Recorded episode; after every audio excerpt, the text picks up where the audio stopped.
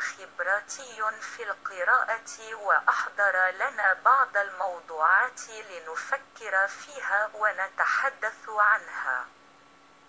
جئت اليوم لأشارككم إحدى تلك اللحظات الرائعة التي فيها الله الذي هو الله ولا يدين لأحد بشرح ما يفعله أو لا يفعله ولكن لكونه أبا صالحا ولأنه مرشدا ممتازا جدا كونه صديقا أيضا. يهتم بإبقاء علاقتنا وثيقة حتى مع الأسرار المشتركة على كلا الجانبين. هذا الإله الرائع كثيرا ما يسمح لنا بفهم أسباب بعض قراراته المتعلقة بأساليبنا.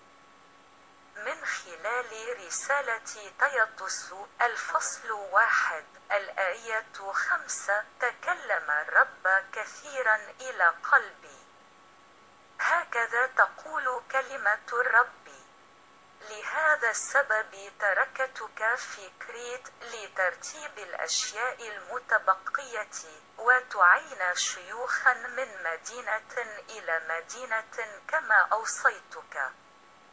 ما أدهشني حقا في هذا المقطع هو الجزء ألف الذي يقول لهذا السبب تركتك في كريت حتى تتمكن من ترتيب الأشياء التي لا تزال باقية. نزلت هذه الآية إلى قلبي على أنها كلمة مرور من الرب الذي هو صاحب الله على حياتي والذي لا يحتاج إلى شرح أي شيء عن خططه لي ولكن مع ذلك لكوني إلها صالحا وودودا. الاتجاه ولا يزال يخبرني لماذا. عندما تقول الآية لهذا السبب تركتك في كريت أفهم في هذا أن هناك هدفا هناك سبب محدد عندما يقرر الله أن يتركنا في مكان معين. هناك هدف مهم لا يمكن تجاهله لقرار الله أن يجعلنا نبقى في المكان الذي ربما طلب قلبنا المغادرة منه بالفعل. وما الغرض من ذلك؟ هو نفسه يقول: لقد تركتك في جزيرة كريت حتى تتمكن من ترتيب الأشياء التي لا تزال قائمة. ما زلنا في هذا المكان المحدد لأنه لا تزال هناك بعض الأشياء المفقودة لترتيبها والعمل ببساطة لم يكتمل والله الذي يكمل أعماله دائما الله الذي هو مرجعنا السلوكي الأعظم والذي يسعده أن يبارك المدخل.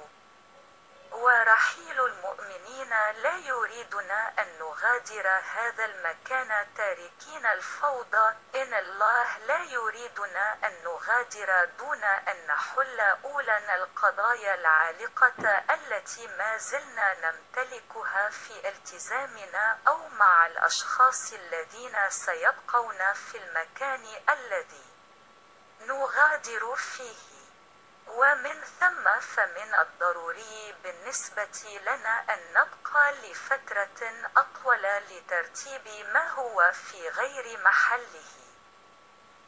لترتيب ما لا يزال بحاجة إلى أن يصبح لطيفا أمام الله حتى يتمكن أخيرا من إنهاء هذه الدورة وإغلاق مشاركتنا بمفتاح ذهبي يسكب مباركته ويسمح لنا الآن بعدم البقاء بل المغادرة. نترك مكانا جديدا حرفيا أو مجازيا لأنه يمكن أن يحدث أن المكان الذي نتواجد فيه حاليا قد تغير لدرجة أنه يبدو وكأنه آخر نبقى في نفس المكان لكن الشعور هو التغيير.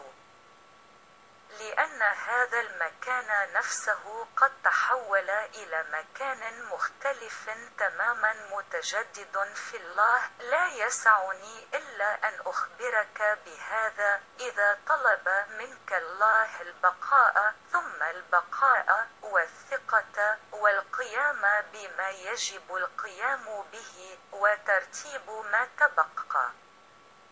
لقد أنجزت الكثير بالفعل. يحدث البلا والتلف لكن انتبه لما تبقى. افعل مثل حزقية قوي نفسك بالصلاة. في يوم ضيق لحزقية يقول في إشعياء الفصل سبعة وثلاثون الآية ثلاثة. لأن الأطفال قريبون من الولادة ولا قوة للولادة. في مواجهة هذا الموقف يخاطب حزقيا النبي إشعياء ويسأل أيها النبي صلى على بقية ما تبقى.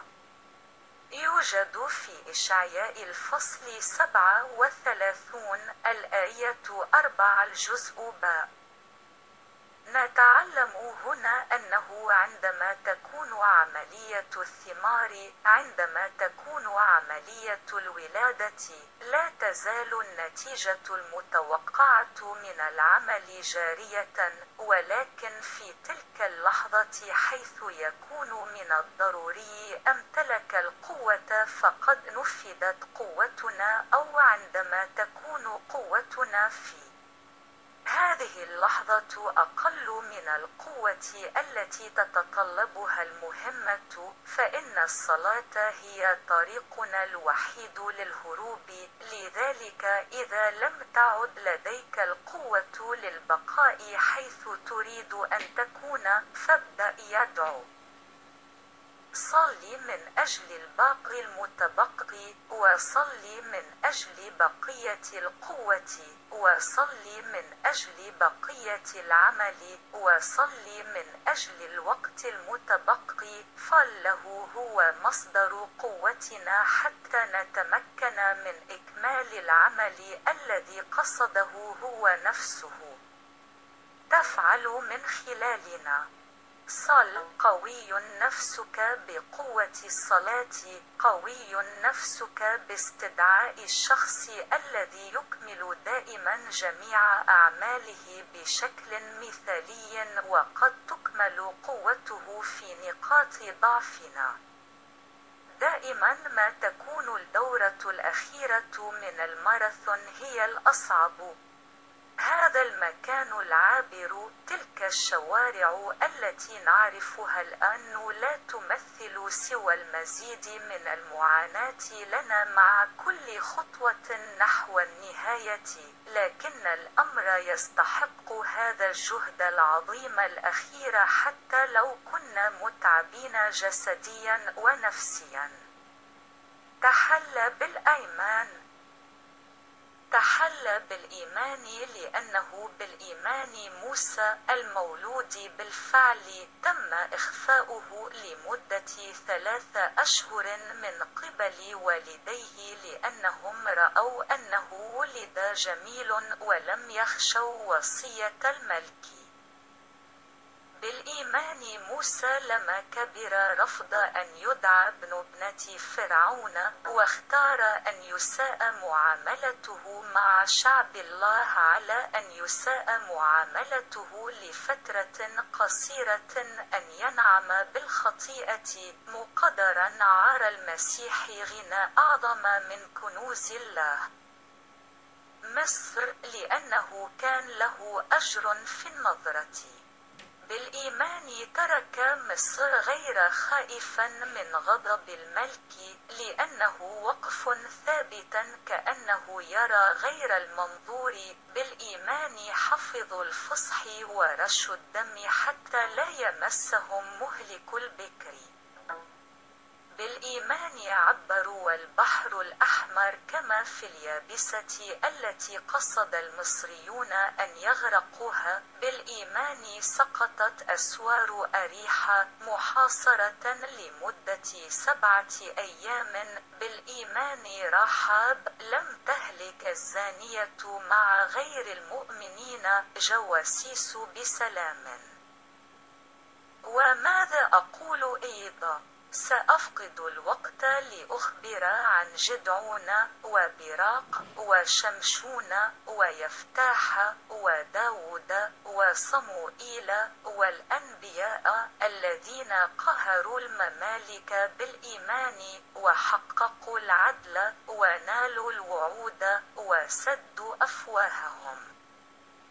الأسود أطفأت قوة النار نجت من حافة السيف من الضعف استمدت القوة في المعركة التي قاوموها هربوا جيوش الغرباء.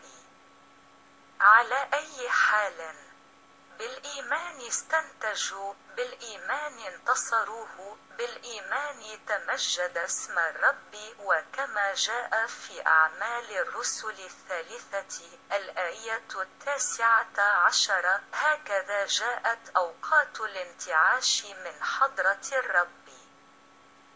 بارك الله فيك ويمنحك القوة للوقوف بثبات حيث ما زلت بحاجة إلى أن تكون وفقك الله لترتيب ما بقي. شكرا لك على بقائك معي حتى الآن. سأنتظرك في الحلقات القادمة وأيضا على قناة التلغرام حتى نتمكن من متابعة هذه المحادثة هناك. وأعتني عيسى سيعود. ابقى مع الله ونراكم في المرة القادمة. وداعا